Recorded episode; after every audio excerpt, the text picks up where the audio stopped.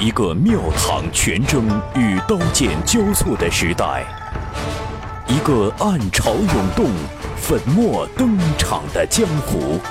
您正在收听到的是长篇玄幻小说《雪中悍刀行》，作者烽火戏诸侯，由大斌为您播讲。纵横中文网版权所有，喜马拉雅荣誉出品。《雪中悍刀行》第二十四回，徐凤年喊道：“骑牛的，滚出来！”年轻师叔祖果真窜了出来。徐凤年习以为常这鸟人的神出鬼没，你去准备些酒肉，一根用于书写匾额的大锥，实在不行拿把扫帚都行，还有一桶墨汁，马上去啊！这洪喜相纳闷道：“世子殿下。”这是要做甚呢？徐凤年笑道：“练字。”洪喜相恐慌道：“该不会是去紫阳观墙面上写字？”徐凤年好言安慰：“这种没品的事儿，本世子怎么会做呀？”洪喜相不确定道：“当真？”这徐凤年打赏了一个“滚”字。洪喜相自求多福外，顺便给紫阳观祈福。这位世子殿下可别整出这幺蛾子了。紫阳观百十来号道士，这些个日子哪一个不是担惊受怕呀？据说那位主持真人每晚都睡不好，天天去大师兄那边倒苦水，恳求将那位不知何时兴风作浪的混世魔王给请到别处。徐凤年等了半个时辰，等到洪喜相把东西扛来，便回到瀑布后调养生息。牵牛的带来一壶香醇米酒，两斤熟牛肉，一只半人高的。巨大锥毫，一桶墨汁，很齐全。徐凤年真不知道这骑牛的每天到底干什么，不是跑腿送饭，就是水边发呆，要么就是骑牛放牛。他怎么修的天道啊？如果修行天道是如此轻松惬意，这徐凤年都想去休息了。十五月正圆，天空中挂着那么大个大银盘子，走夜路都不需要提灯笼。徐凤年原本想拿夜明珠照路，免了，喊上一直在菜铺当泥人的江泥，一同往山顶上走。紫阳观躲过一劫，可怜武当三十六宫中的第一宫太虚宫就要遭殃了。夜色似微虫，山势如卧牛，明月如减速，果我何将泥？这徐凤年呢，诗兴大发。即兴做了首音律不齐的蹩脚五言诗，得意洋洋地说：“这首诗绝了！嘿，小泥人啊，你觉得比较凉州世子那些呻吟的诗词如何呀？”几乎所有重物都由他提着背着的江泥，连表情变化都欠奉一个。徐凤年带着江泥拾阶而上，直奔大莲花峰峰顶的太虚宫。那儿啊，有一个白玉广场，最宜挥毫泼墨。试问哪个文人雅士敢在武当太虚宫前拿大锥写斗大字啊？唯有他世子殿下呀，这才是大纨绔，为恶乡里，成天只知道做欺男霸女、爬墙看红杏的勾当，太小家子气了。到了太虚宫。门前这山风拂面，遍体生凉。徐凤年让江泥把东西放在台阶上，撕咬了一口牛肉，坐着思量如何下笔，是楷书还是行书，或者只是这偷摸的私下练过的草书？那是写浮屠四碑，还是黄州韩氏帖，或是这几张草啊？相比不逾矩的楷体，徐凤年其实更钟情草书。肆意放达，只不过李义山说功力不到，远未水到渠成的境界，不许世子殿下沾捧，是一件憾事。太虚宫主殿屋顶铺就孔雀蓝琉璃瓦，正垂硕三级，以黄绿两色为主，镂空雕花是气势宏伟。大檐飞翘，是天下闻名的大根角檐。徐凤年起身去拿起那大笔，伸进水桶摇晃几下，还是没想好要书写什么。书到用时方恨少，字到写时才回来。古人撑不起我。徐凤年捧着大笔，叹息复叹息，最终还是决定，还先喝几口吧。借着酒意，说不定能写出点好东西。转身后愣了愣，江泥已经仰头灌了一大口酒。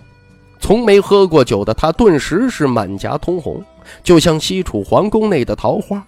传闻西楚皇帝宠爱太平公主到了极点，小公主对着桃花询问这满院子桃花有多重，皇帝便叫人摘下所有桃花，一斤一斤称重过去。徐凤年悄悄叹气，把大笔插入墨水桶。今天本就是想见识见识他的字。当世草书虽已远离隶草，却仍是师傅李义山所谓的章草，远没达到李义山推崇的规矩进去，写至末尾不识字的境界。世上寥寥几人，如两禅寺的那个怪和尚，才能如国士李义山所说：“悲欢离合，富贵窘穷，思慕酣醉。”不平怨恨动于心，成于字，方可与天地合。只见江泥摇摇晃晃走向大笔水桶，双手捧起后，走到广场中央，开始书写。那时候，徐凤年才知道，他笑的时候风景动人，他悲痛欲哭却不哭的时候更动人。怀中笔，走大龙，宛如豪间有鬼神。大草两百四十五字，一笔长有五六字，以西蜀月山河王，东岳月山河王，大江头百姓苦，大江尾百姓苦开头，以江泥弑杀徐凤年结束。他捧着大笔坐在年字附近，一身墨汁，愣愣出神，泪流满面。徐凤年坐在最高的台阶上，喃喃自语道。好一篇月下大更角是沙帖。那一夜早已不是西楚太平公主的江泥独自下山，徐凤年没有恼羞成怒毁去他的叛逆草书，只是躺在石阶上喝掉大半壶米酒，啃完所有的牛肉，等东方泛起鱼肚白，这才离开太虚宫。当日，徐凤年依然辛勤练刀。笨鸟后飞，总是要吃一些苦头。拂晓后扫地，小道童见到广场上潦草字迹，吓了一跳，以为是神仙下凡写了一幅天书，丢了扫帚，跑回店内喊师傅。然后师傅看了之后再喊师傅，终于把武当辈分最高的六个师叔祖都给聚齐了。天下道门近一甲子里唯一修成大黄庭观的掌教王重楼。掌管武当山道德戒律的陈瑶，为人刻板却不死板，九十多岁却依然是身体硬朗，最喜欢踩九宫转圈训斥那个山上天赋最高的小师弟，总是每次啊还没骂完就开始心疼，导致次次雷声大雨点小。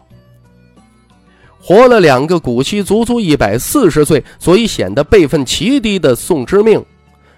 莫劳关已经出关七八次，次数之多，不是天下第一，也是天下第二了。同时呢，司职炼铸外丹，武当林林总总，近百仙丹妙药多出自他手。刚从东海游历归来的于兴瑞，穿着打扮邋邋遢遢，内力深厚，却仅次于王重楼。才刚到花甲年，途中收了个根骨齐家的弟子，小娃儿不到二十岁，武当辈分往往与年纪无关。根源在此，比哑巴还哑巴的剑痴王小平，古井不波，他这一生仿佛除了剑便无了牵挂。加上最后那整座武当山，大概属于最不务正业、独独追求那虚无缥缈天道的洪喜相。好字，徐瑶由衷赞叹道：“绝妙。”这于兴瑞也点头附和：“好文才是。”除去结尾七字，此文大雄，悲愤而不屈，生平仅见呐。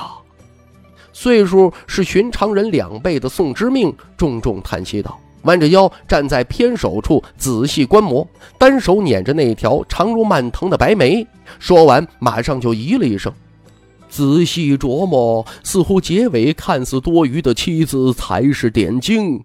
好一个嗜杀呀！您正在收听到的是《雪中悍刀行》，纵横中文网版权所有，喜马拉雅荣誉出品。好字，别叫当下草书更为汪洋四溢，龙跳天门，虎卧山冈，罕见，更是好文。很难想象出一位年华不过二十的女子啊！这王重楼出言盖棺定论：“嘘嘘，你们都轻声点儿。”小师叔祖紧张道：“怕什么？世子殿下在下边练刀。”王重楼打趣道：“反正到时候倒霉的只有我一个人。”洪喜相嘀咕着：“年轻人跟年轻人。”好打交道，我们都上岁数了嘛。王重楼笑眯眯道：“大师兄，就因为我小，就把我往火坑里推了。”洪喜相悲愤欲绝：“小师弟呀，你要有我不入地狱谁入地狱的觉悟。天道不过如此。”王重楼打哈哈，在师弟们面前，哪有什么道门神仙超然入圣的风范呢？放屁！这都是佛教言语。洪喜相嚷道：“万流东入海，话不一样，理儿都一样。”于兴瑞落井下石，大笑着说：“听见没？你于师兄这话在理儿。”王重楼拍了拍小师弟的肩膀，然后和这于兴瑞相视一笑。大伙都一大把年纪了，无望语话。最大的乐事不过是打趣调侃小师弟几句，不晓得哪一天呢，就腿一蹬躺棺材，能说几句是几句。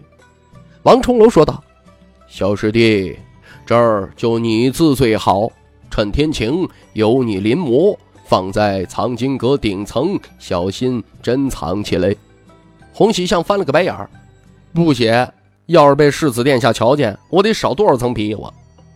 王重楼笑道。大不了最后七字不抄嘛，怕什么？洪喜相嘀咕着，反正到时候挨揍的又不是大师兄。十六年不开口的王小平驻足凝神许久，终于沙哑道：“子中有建议。”四个年纪更大的师兄弟们面面相觑，皆是会心一笑。自打上山，便没听过六师兄开口说话的洪喜相惊喜过后，绝望道：“我写。”三日后，雷声大作，徐凤年撑着一把油纸伞再来太虚宫。小雨后，只剩下一地黑墨。雨势见状，雨点倾泻在伞面上，砰砰作响。看到一个背负桃木剑的消瘦身影来到广场，站在另一角。徐凤年不知白发老魁离开北凉王府没有，否则倒是可以喊他来跟这位剑痴斗上一斗，与东岳刀客搏命一战。再看高手过招，已然不同，不再是看个热闹，打消这个诱人的念头啊！徐凤年转身下山了。茅屋外，梧桐院一等大丫鬟青鸟站在雷雨中，撑了把这伞面上绘着青鸾的油纸伞，静候世子殿下。青鸟带来大柱国亲手转交给他的一封信。徐凤年走进堆满秘籍、几乎无处落脚的屋子，床板桌椅早已堆满，只剩下墙角一方净土。不出意外，那儿便是江泥睡觉的地方。徐凤年坐在一堆书上，从一本虎牢刀上撕了几页，用作擦脸，再撕了几页，抹掉手上雨水，这才拆信。